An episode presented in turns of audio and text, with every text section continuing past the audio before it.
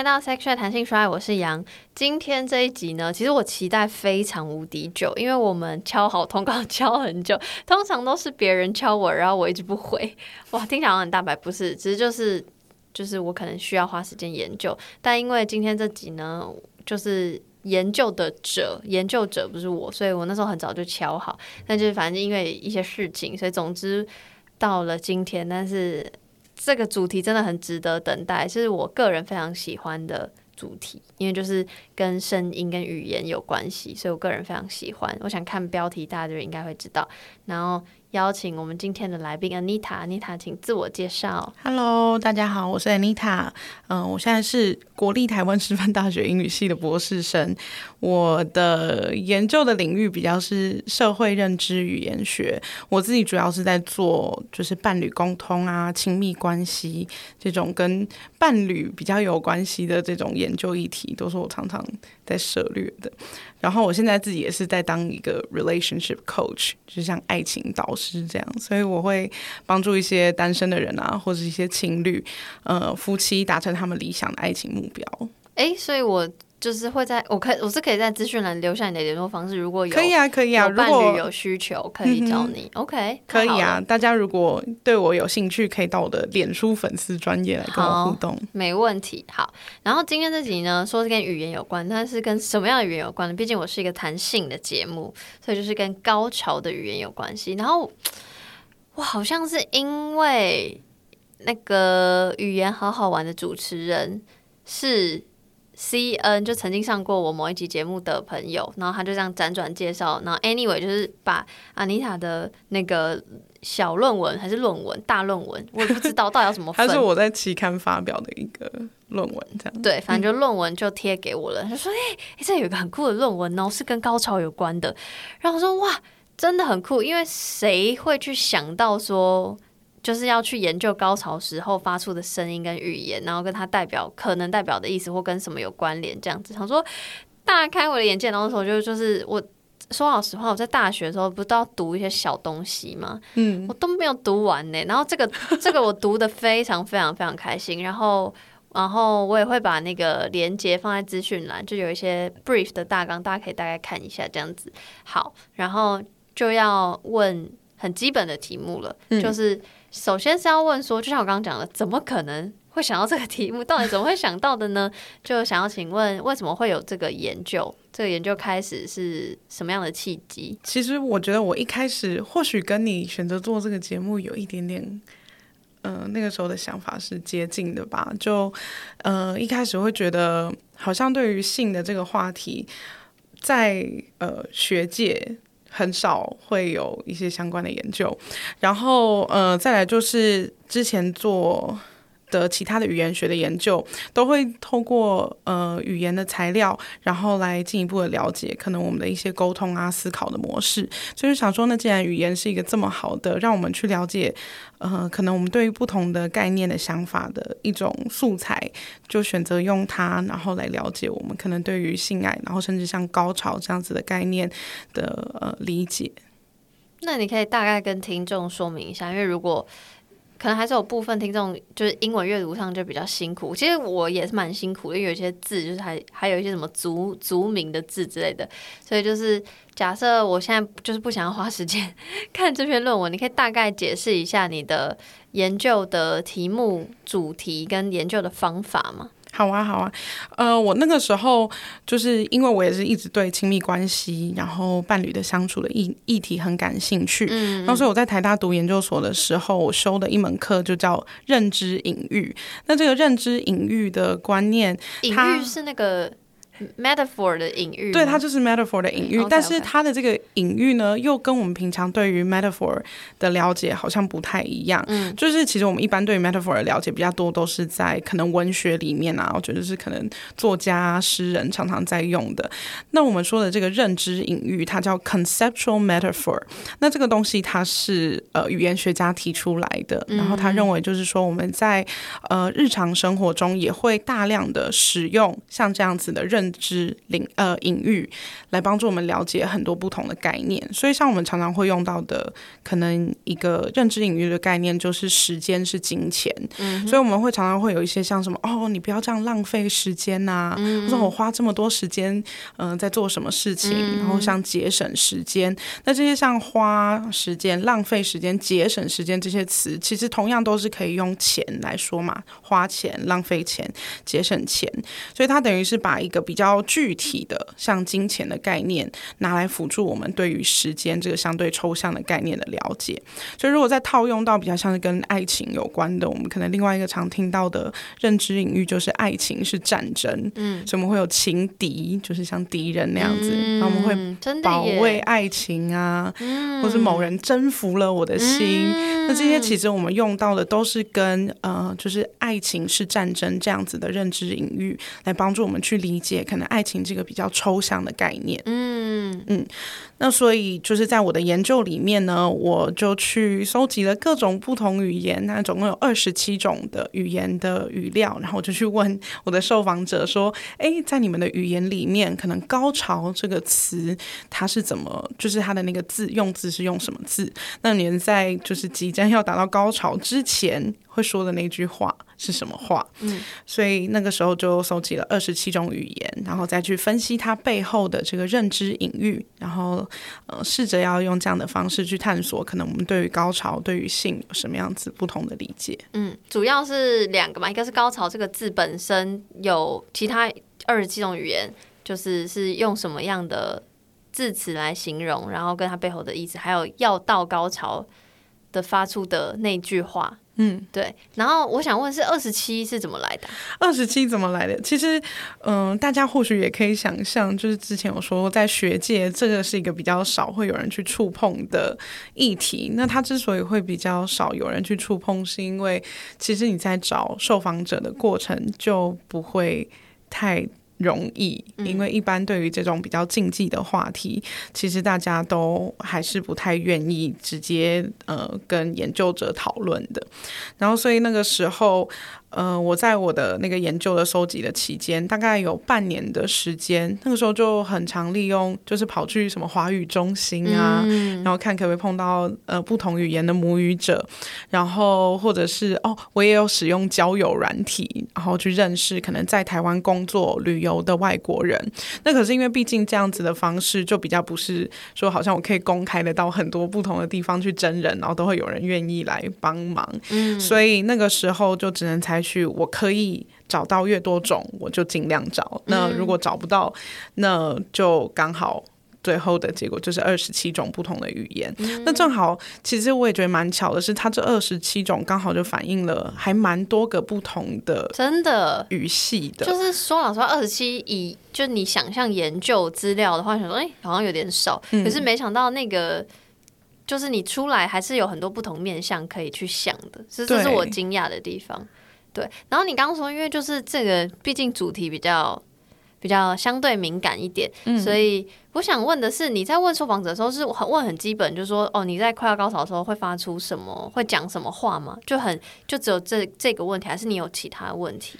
呃，其实那个时候为了不要让他们觉得有一点好像是在直接问他们，所以那个时候我是跟他们说我在做的是一个跨语言的研究，嗯、所以我想知道是说他的这个语言的母语使用者，他们一般来说高潮这个字是用什么样的字来讲，嗯、然后他呃就是在高潮来临之前，可能他们比较会用什么样的方式去宣告高潮即将到来的这件事情。就是你是用一个大范围的对对对的主词来来问。比较不会有觉得，哎、欸，你好像就是问我自己私生活这样子的感觉。没错。然后其实那个时候我还记得有一个很可爱的例子，嗯、就是我那时候就在台大图书馆的门口，然后看看有没有什么进出的会说外语的同学，嗯、然后就拦下了一组那个日本同学，他们是两个男生，我沿路就有听到他们一直在用日文沟通，嗯、然后我就跟他们表明了我的呃研究啊的内容是什么，然后想要知道能不能问他们问题，那他们说哦好，可以没问题。那我跟他们问完问题。之后呢，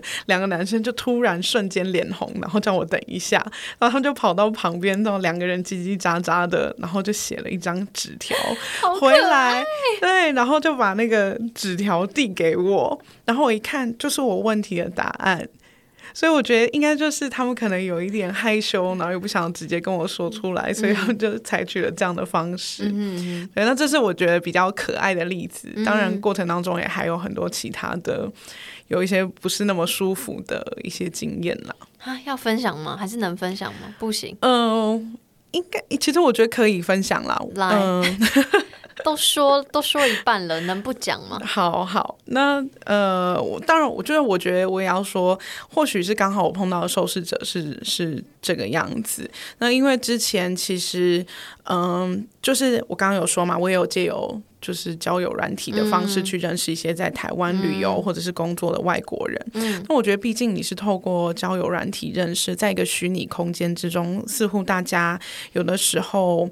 会有一些不是好像面对面见面的那种固定的行为模式，嗯，那所以那个时候呢，就我嗯，我也没有刻意的想要二元的分，但是就是会有一种感感受，是说可能在比较保守文化或者是国家成长的，嗯，不管是男性的受访者或女性的受访者，他们都会有一点对于这样的题目会有一点。反应是比较有的时候是比较激烈的，嗯，然后会觉得说，哎，你是不是假装你是研究者，嗯，然后其实好像是想要呃，就是达到某一些呃，可能是要呃勾引男生啊，又或者是想要假扮男生去，嗯，去调戏女生的那种目的。但我觉得有这个防备心是可以理解的，因为要是我会反过来想，假设要是我收到这样的邀请，我会想说。诶，这样子，除非我有得到更多的资料佐证你真的在做这个研究，不然我确实也会有一点提心吊胆。是，即便你可能 reach 我的时候，你所有的呃对谈给我的感觉是很是很正式，是很是很礼貌的，但我确实还是会有一点防备心了。我觉得可以接受，对，可以理解。然后，但是其实我就会觉得，好像相对来说，就在一些比较嗯、呃，可能像平权主义比较。就是发展的比较好的一些国家，他们可能对于女生做这样的题目，嗯、不管是男性或是女性的受访者也好，嗯、他们都会比较是支持的态度。然后有一些甚至还会再帮我去找其他的受访者来给我，嗯、所以就会觉得那种好像对这样子的题目的积极或是接受度，的确会是受到他们社会文化的背景、嗯、呃影响。这样子确实啊，一定会。那我想问是，所以二十七是语言吗？二十七种语言，对，二十七种语言，但受访者就一定超过。对，受访者是超过这个数字的，受访者是四十一个。嗯，OK，嗯，所以算也算蛮是蛮平均的吧，就这样一个一个 double 的感觉，差不多，差不多哈。嗯，然后那现在应该就可以直接揭晓说，所以研究得来的是什么？就是比如说二十七，可以挑几个我们比较熟悉或知道的语言或特别的语言，然后它的高潮的用字是什么？然后。要到达高潮的时候会说什么？然后后续你的发现这样子，我觉得用语言来区分好像会比较难讲，所以我还是以种类来说好。OK，没有，我为什么会这样讲？是因为你的那个表格，我超爱那个表格，因为它的表格 就是写，比如说 English，然后 Japanese，然后什么什么 Chinese 或者 whatever，就反正然后还有什么台语，就很各种语言，然后后面就是一个真心是很完整的表格，然后你就会这样对照说，哎，对耶，哎，真的耶，因为就是比如说你可能。像我就是知道日语、英文、中文跟台语可能有点不是很确定，嗯、但就会看到说，哎、欸，真的耶！所以你就会觉得，哇，那我要赶快看其他语言是什么。哦、所以我很喜欢那个表格。OK，不过你好，你用你可以、啊，我们也可以谈一下。不要不要不要用你，先用先用你的方法。好好好，那我们就先来说，呃，那个时候在高潮的这个词的发现。那最主要的高潮这个词，其实就像我刚刚说，我们中文就用高潮嘛，那英文像。当时会有什么 orgasm 这种字，嗯、那所以那个时候我去呃访问其他人的时候，会发现说，如果我们用认知领域的角度来看，有蛮大一部分的呃文化会用跟高峰这个字是比较有关的。嗯、climax peak 哦 peak 对，比较是就是有一个高峰点。嗯、那我们也会知道，其实之前呃都有那个。他们是叫 Master and Johnsons 吗？就最近那个性爱大师，对对对对，也不是最近的吧，很久以前的一个影集，哦、对啊，很好，很好看，嗯，非常好看。当然，就是后后期有那个性爱自修是紧追直上，但是当年。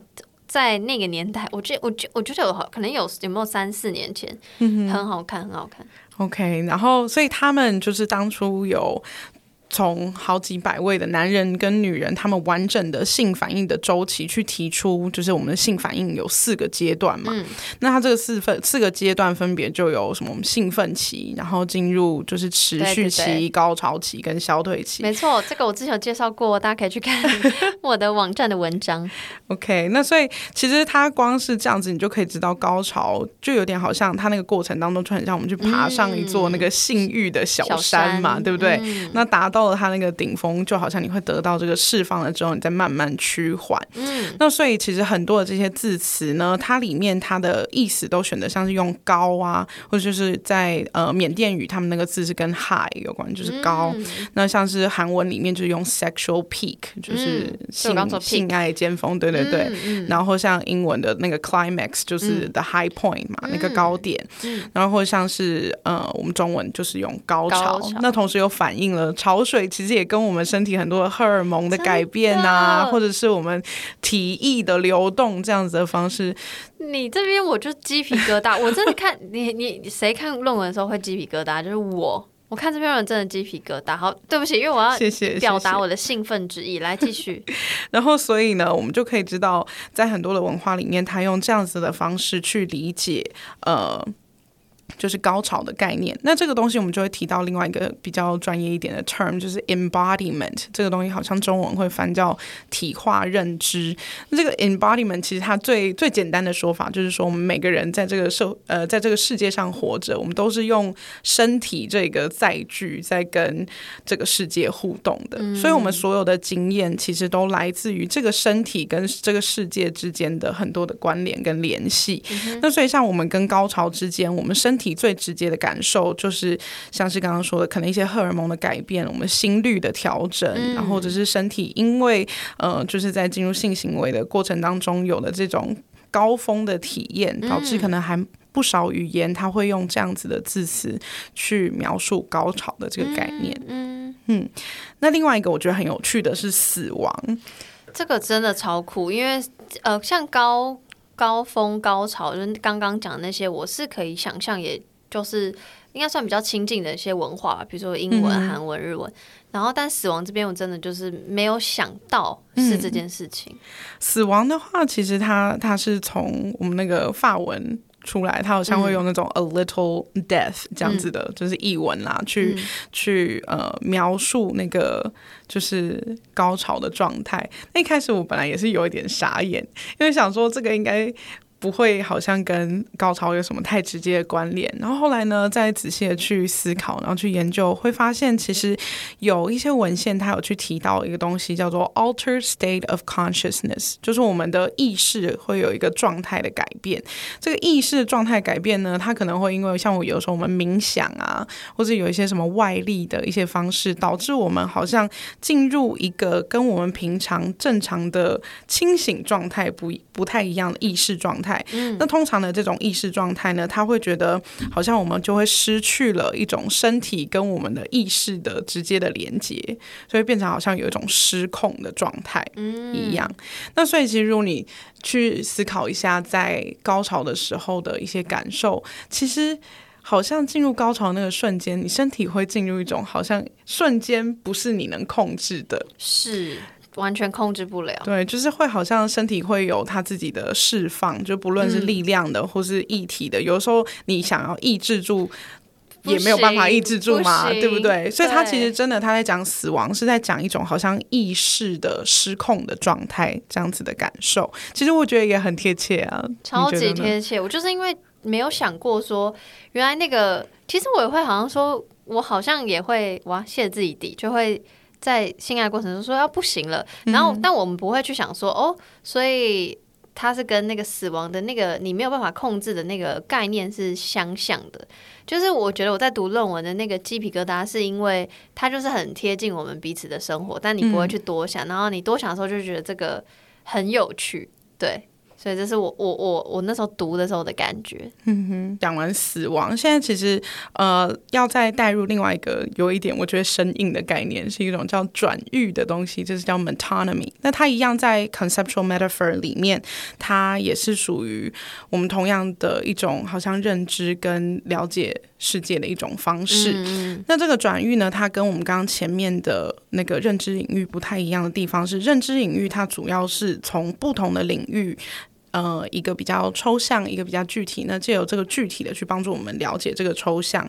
那转喻它比较像是类似的东西，然后但是透过转喻的这样的方式去指代我们那个修饰的对象。所以像我可能我就会问你说，哎，你有读过莎士比亚吗？那不是真的说你有没有读过莎士比亚这四个字，或是莎士比亚这个人，哦、它代表着什么？对，那这个莎士比亚指的就是用他这个人去带他的作品，或者像是可能我们日常生活常用的是。是说，哎，他那边的消费方式是算人头的，那不是真的一颗一颗人头在那边让你算嘛？我们就是以人头来代替这整个人。嗯、那所以也有发现很多呃语言，就是大概应该是有十七种，有十七种语言，它也同样使用的一些字呢，是跟这些可以直接去转喻高潮相关的字。所以我刚刚指的那个 orgasm 这个字呢。其实它自己本身的意思是 excitement 跟 swelling，所以就是兴奋跟那个可能肿胀。的那个是它的字词的原意嘛？哦，那你取了这个原意的字去代表高潮的体验，其实你也是在取这个身体的感受去代替高潮的这个概念。对，真的耶，嗯嗯，懂你的意思。嗯，但这真的好像是他语言学的人在，他很常说哦，还他字的背后的那个意思是什么？因为我们就 orgasm orgasm，我们就觉得很。很单一的，就哦，反正就是高潮，这样不会去想说，哎、嗯嗯欸，是他跟身体，他字的背后的意思，然后跟身体展现出来的样子。嗯哼，对。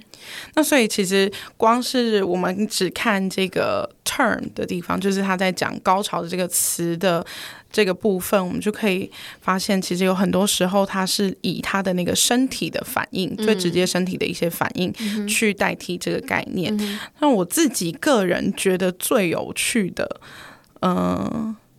其实反而是我觉得是那个高潮前讲的那些话，来吧，告诉我们大家高潮前讲的话。高潮前，我刚刚有泄一些我自己的底，像以中文或我个人来讲，嗯、就是说，呃，要来了或要到了或要不行了、嗯、之类的，不行了。之类，这这些我都会讲，嗯哼，吧，对，会。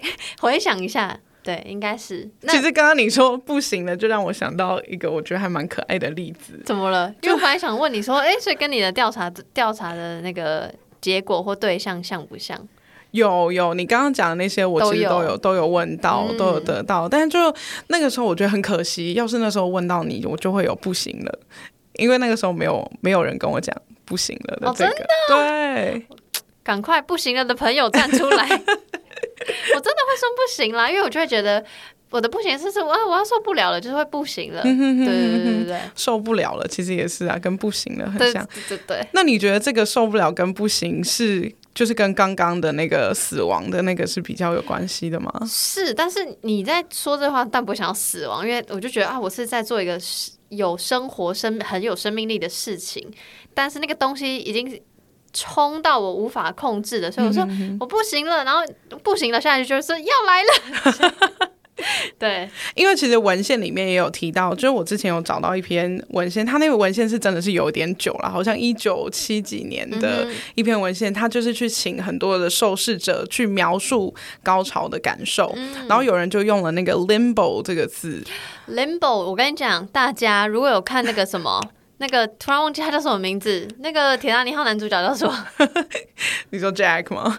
还是你说 Leonardo？哦，那个 Inception 吗？没错，李奥纳多也跳很多，跳很多层。那个李奥纳多演的 Inception，中文是什么啊？全面启动。对，对不起，我什么都不不记得，一直要你提一次。全面启动，反正他就是有，就是他会进到梦里，然后有，而且梦中梦中梦，所以就有非常多层，然后。反正这个电影里面就会讲到 limbo 这个字。那请问 limbo 你刚刚说的是，其实我刚刚讲 limbo 其实好像在西方里面比较多，就是跟宗教是有关的嘛，所以它是就是跟它的那个天堂、地狱，然后也还会有 limbo，那它就会进入一个就是好像你没有办法控制的一个一个状态一样，嗯、所以就是刚跟刚刚提过的，它其实跟那个 death 之间的连接，也会在其他人可能对于高潮的一种描述里面得到，这样，嗯嗯。嗯。对，那刚刚刚说要分享那个各国，就是哦，你说他们的那个，对对对，在要到达高潮之前会说什么呢？然后你当然，因为我们不会那么多的语言，所以就是 呃，这个这个论文是把它翻译成怎么讲英英文。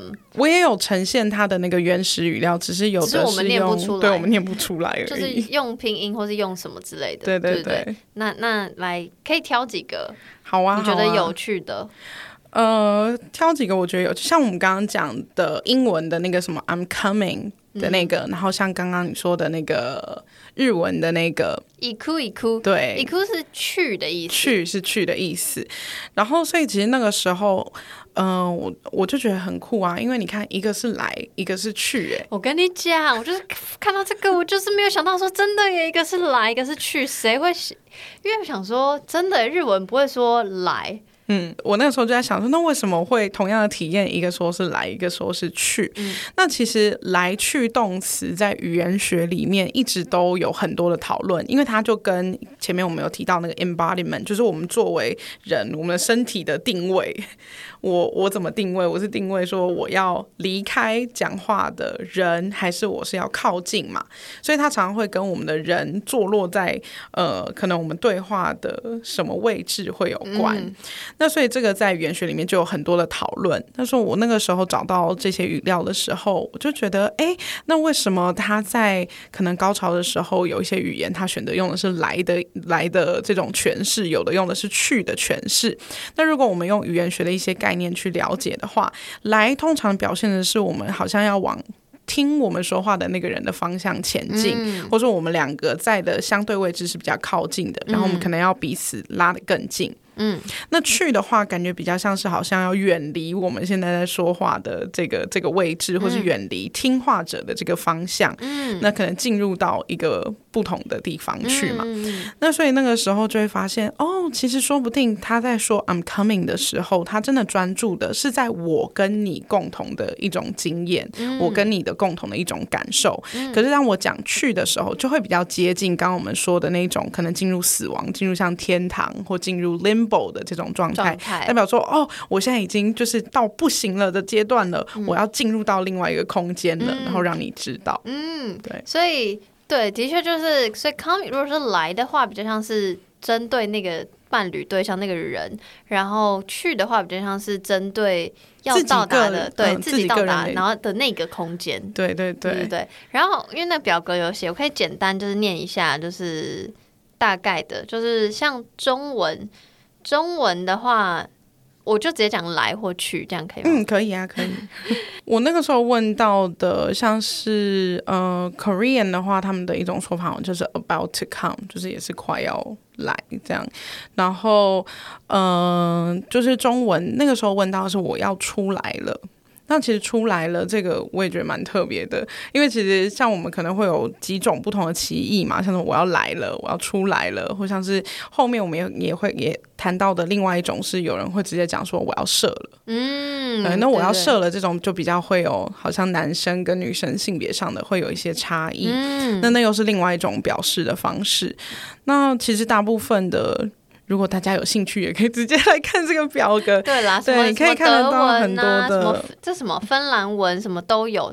然后就是你可以看它是到底是属于挪威语啊，然后法文、德文，然后印地语啊、印尼语、我意大利文。我必须先简单的跟大家说，就是是不是至至少在二十七个里里面，你研究的二十七个语言里面，比较多是来。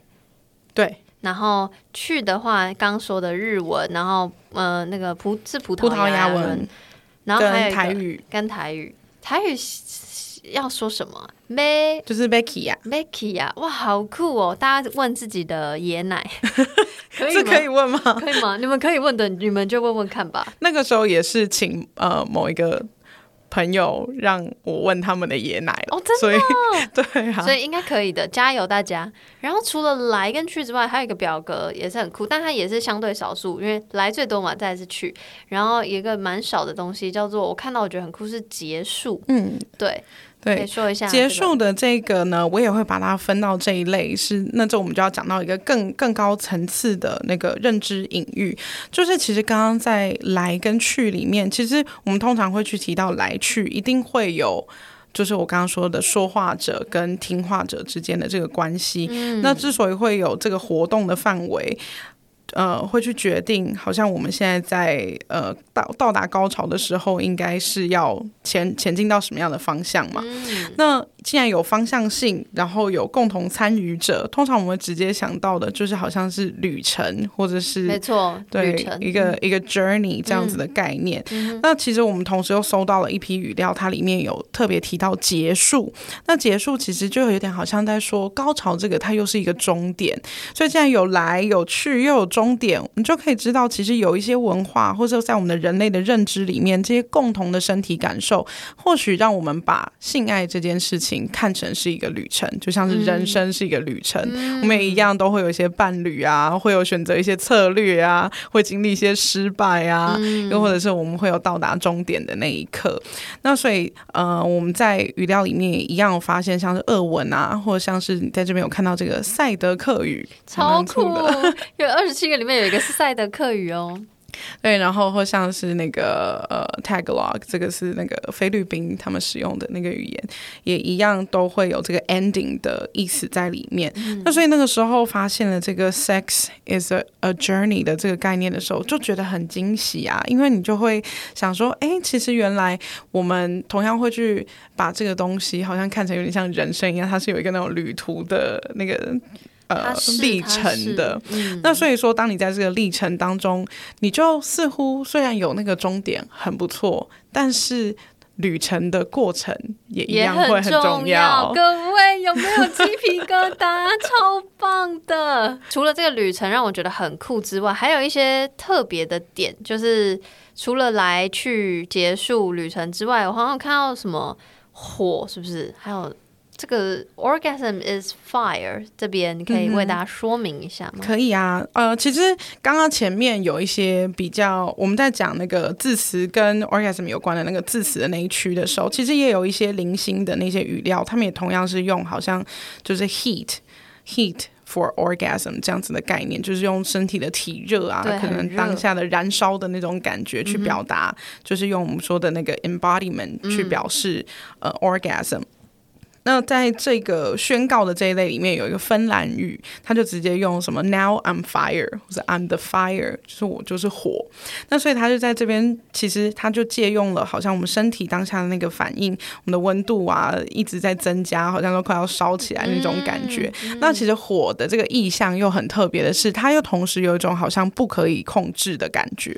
所以全部都又串联在一起，全部又都串联在一起了。嗯、对，所以他用火就去理解我们可能高潮当下，可能我们的火热的那种身心感受，嗯、都都可以用这个好像火的感觉 heat 去代替这个高潮的感受。嗯哼哼，嗯，那全篇除了讲呃高潮这个字词，然后让到达高潮的时候会讲的话语，然后他像刚刚分析的来去旅程之外。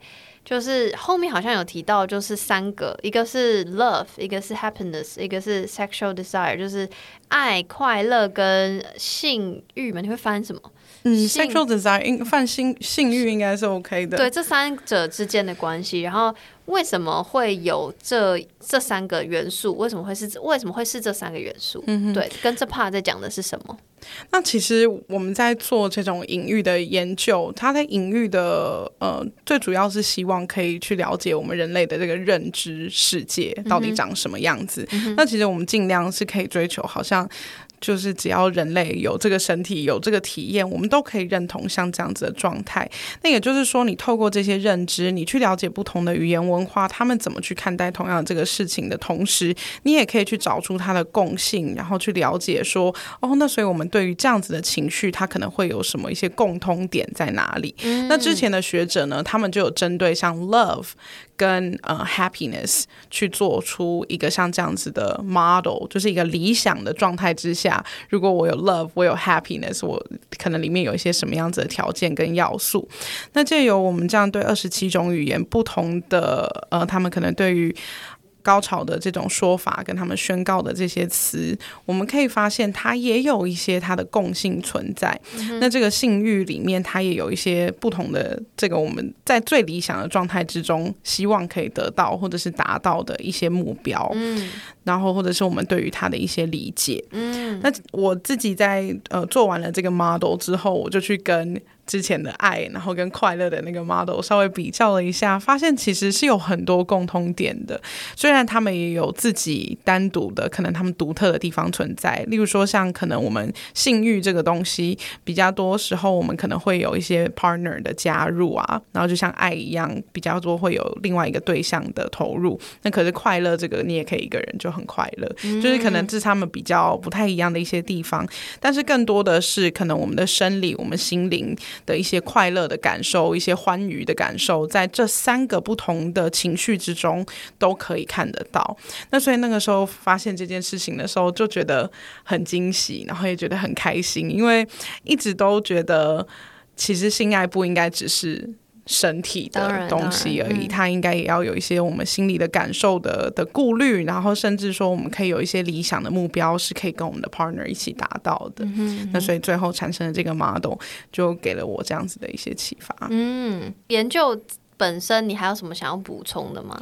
研究本身，我刚刚因为有提到了那个。刚刚好像有提到，是不是跟那个我要射了有关？对对对，对。然后但那个好像后来没有仔细的讲。那其实，在那个我要射了的那个 category 之下，嗯、那个 category 之下也有。不少其他的语言，可能它也是用，就像 discharge，就是呃土耳其文他们用的就是 discharge 的这个概念，也一样是释放嘛。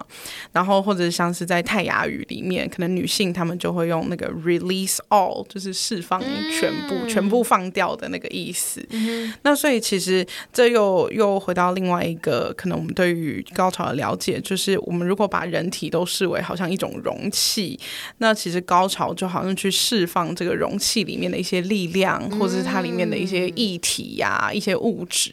嗯，哇，这真的是很多面向去看高潮这件事情。它既是容容器，可能是你自己，但是它又是一个旅程，是一个更形而上的感觉。嗯，对我我在想说，你在做这个研究之前，有没有任何的预设，跟就是研究 ending 之后，跟你预先想的一不一样？我那个时候，嗯、呃，进入这个研究的时候，其实我就希望可以找到一些，就是不是只有生理的东西，然后所以找到了，我就觉得很开心。可是因为要是我的话，我就想说，会不会很很少？就假设我定这个题目，想要知道大家高潮的时候讲什么，跟我想要知道各个国家语言在讲高，在形容高潮的时候是用什么单字，嗯，但我想说。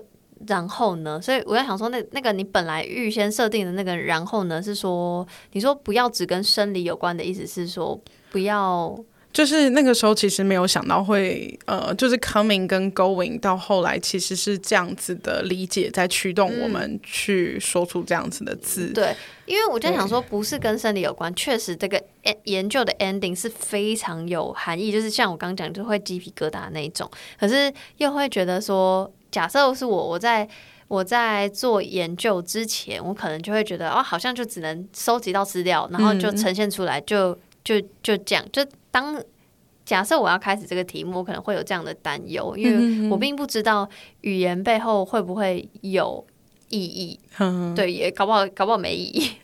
之类的，其实我觉得，就是当语言学家的一个很很特别的一件事情，就是有的时候没有特别找到什么，也是一个很重要的发现。欸乐观的部分 可以，所以像是如果我今天找到的是几乎大家全部都用完全相似，然后全部都着重在身体上面的这个反应的话，那其实我们就可以换另外一种角度去讨论说，或许在性爱上面，可能我们谈性跟谈爱不是那么完全的会直接赋予在跟高潮相关的词汇上面。嗯，但是既然它赋予了。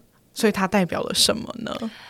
哦，好啦，我觉得我会问这个问题，是因为我后设的去问，就我先知道这个结果好有意义，好有意义。有时候我就会担心说，那你会不会之前想的是什么，然后没有怎么办？这种感觉，嗯、我觉得我应该是因为先知道这个很棒的结果，所以我才会有这这样的问题。嗯、那我想问说，既然这个研究连我一个外行人根本不是学语言的都这么有感触了，我想问，做完这个研究之后，对于你个人。在于性哦，不是说语言方面，是是指性或情欲上有什么想法上的改变吗？其实我觉得我自己当初做的时候，我的想法就已经比较接近，是我最后找到的这个结果，只是一直是哦，那你很棒哎，一直觉得说是不是应该也要可以从语言里面找到相似的佐证 哦，所以你比较像是就是有这个件事啊，可是你想要找到东西来佐证，然后刚好你又学语言的感觉，对，然后所以找到了之后我就觉得啊真棒，然后就觉得很开心。等一下，可是那你很酷哎，所以你还在还没有做研究的时候，你就会觉得。性爱像是一个旅程，或是你就像是一个容器，这么美的事情吗？我觉得倒不是以就是这些隐喻的角度去看，而是我一直都觉得这个本来就是应该是我们的身体也要得到满足，嗯、心灵也要得到满足，嗯、然后同时呢，我也希望可以 include 我的伴侣进来。嗯、那可是可能过去我觉得我自己跟其他人一些聊天的经验，或是和其他可能男性在讨论跟性有关的事情的时候，他们就会觉得哦，只有女人才会觉得你要去顾那个心理的感受啊，这跟性别没有关系，对，就是跟人有关系。对对对，所以呃，那个时候我就觉得才不是这样的，应该是可以找到人类的这个共性。那所以就刚好那个时候我就说修了这一门课，我就觉得嗯，那我就来找找看，那就真的。发现是真的被你找到，对啊，真的被我找到。哎、欸，要是我完成这个研究，我真的会哭哎、欸！到底多爱哭？不是因为这真的像你讲的，的确会觉得性或情欲是是很大的一个东西，可是可是偏偏的确小的东西也可以谈论，很身体、很直觉的，嗯的东西也是值得讨论的。但对，有时候可能我也会想要知道的更多，或研究的更多，然后就会想说，哎、欸。对，那有什么东西是明明已经存在我们之中，然后可以证明这其实是一个很既大既具象又抽象，对对，完整的体验。对，嗯、然后就遇到了你这篇论文，真的很厉害。好，然后我想问的是，完成了这篇研究之后，你还会想要做任何？关于性或情欲的研究吗？不是语言哦，拍谁哈？这不是语言，好好玩。好，哎、欸，呃，其实那个时候我做完这个研究，心里一直有一个，嗯、呃，也不能说是遗憾吧，但是其实当时想要继续做的是，如果可以，最好是可以采到真实的语料。什么意思？可是你问的人不就都是真实的？是对，但那个都是他们在想说，哦，大部分可能会怎么说？哦、你的意思是像那个那个，就是我根本不知道你在实验室里面对叫他们直接做爱，然后你就我就对这样子的，我才可以最直接的知道到底是不是这么回事、啊。我跟你讲，你有天做起来，我就帮你真人。然后可是因为那个时候就。反正附近周围的人问，也不可能有人说：“哎、欸，好啊，好啊，你来录啊。”或甚至就不会有人愿意这样子 offer。那所以，呃，跟性还有情欲相关的这个研究呢，我就稍微就有点。帮他按暂停了。嗯、那我现在比较着重的是在伴侣相处上面的一些东西。你现在是那个 relationship coach 嘛？对，就是比较，所以比较注重注重在亲密关系的建立跟维持。那其实当然，我一直都觉得情欲还是非常重要的一个部分。嗯、就像我最近在呃辅导的一对情侣，他们可能即将要面临远距的情况。嗯、那这个远距的情况，我就事前就先跟他们说。呃，一定要记得，就算今天变成远距了，要开始练习用更加的，就是 flirtatious 的方式去和对方有呃，可能呃，那叫什么讯息啊，嗯、或者是刚讲那个英文字是那个调情，呃、对，调情、嗯、就是更挑逗、更、嗯、更嗯、呃，就是调皮的那样子的方式 就是你要你要你要试图的让他依然是你的感情中一个重要的部分，不能因为我们没有实体的接触，所以我觉得。得这个或许这个议题你应该也会感兴趣，我很感兴趣啊。如果不是面对面的接触，不是面对面的享受性爱，我们可以怎么样透过虚拟的来享受性爱？我跟你讲，就是我一直觉得我的哇，这样又会列入那个标签，但就我身边比较多同志朋友比较会用呃各种方式调情，嗯，对，然后。我我自己也很不会，所以我都在向他们学习这样子。哦、对，但对 也不知道说什么。对，但是我很有调情这件事情，不管是那个那个单字什么 sex 哦，s e x t，对 sex 的，就是用讯息调情的方式，或是其他，我都很有兴趣，也很想要研究。然后，但就是还没有。还没有什么心得了，就单单纯只是先跟你说，对我有兴趣哦。所以如果以后你要做任何研究，可以算我一份。好的，我一定会记得的。嗯，我想问，最后是说你在发表这个呃论文之后，你身边的人或是你看到的人，你有得到什么 feedback 吗？是像我这样，就哎、欸，真的好棒好棒，还是说有人觉得哎、欸，不是哦，我可能说的是什么？这种有没有任何给你的？回馈我身边的人，嗯，其实我觉得大部分的人应该在我身边啦。他们对我，因为知道那个时候做的时候有多辛苦，然后有一些人可能，例如说给了我什么样子的。就是白眼啊，或者是叫我不要做啊，就是这些的阻碍。所以到后来，就是的确受到国际期刊的肯定的时候，其实对我来说，我觉得自己作为一个女性的研究者，是一个很大的肯定跟突破。嗯，因为这样子的题目本来在。语言学里面就是算是比较少见的，嗯、对，所以那个时候坚持的做下来了之后，觉得还好有坚持，嗯、然后做完了之后，大家其实也都，我觉得我都觉得我身边人都很 nice，大家都觉得很棒，所以嗯、呃，就是很谢谢大家一直都支持我，让我才可以坚持下来。真的很棒，真的很棒，我真的很喜欢，很喜欢这个研究，然后就会很想要研究更多，就应该说很想要知道更多。就除了要到达高潮时会说的话，我还想知道大家在进入情欲的状态会说的所所有的话，嗯，就是从开始摸摸的时候会说什么话啊，然后不是，就是我之前可能会调查会不会讲一些 dirty talk，会说什么这样的，对对对，所以就是很想知道。大家 dirty talk 会说什么？不只是要到达高潮，而是整个情欲的时候会说什么？那说什么的背后代表你渴望的是什么，或是你在呃观察对方渴望的是什么？我觉得这是一个很好玩的互动的过程，嗯、就不只是身体上的互动，心理跟语言上的互动也是。所以我就是很喜欢这个研究，然后希望它可以就是。再更大，对，我也希望他可以再更大。那那就要需要有人愿意让我录音，这样。我觉得一定有哎、欸，真的吗？我真的觉得，但但一样，跟你刚说一样，就是会很辛苦，是，就觉得势必比这个更辛苦。对对，好啦，总之就是今天就是分享 Anita 的研究给大家，然后我觉得大家，我觉得就是。当然，我们讲的可能有一点学术，但是因为毕竟 Anita 很专业，然后我觉得大家可以放到自己的自身经验，是去想说，哎，对耶，所以我讲的话，或我在那样的状态下，我的感受是什么？然后我会让我讲出什么话？我的我讲出来的话，会让我自己跟对方有什么心理或身体的影响？嗯，我觉得这是一个很酷。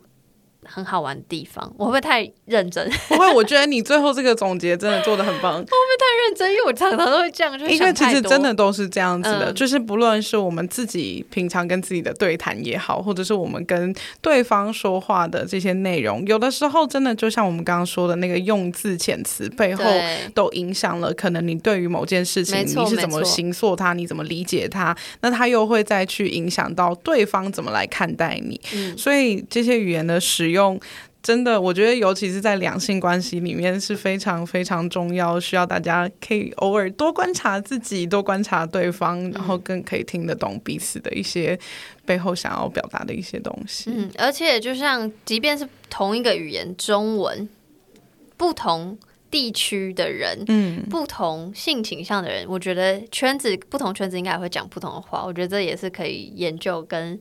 想想看的，好好玩哦！嗯、好啦，总之今天这集就差不多到这边，然后再次谢谢 Anita，谢谢，谢谢杨邀请我。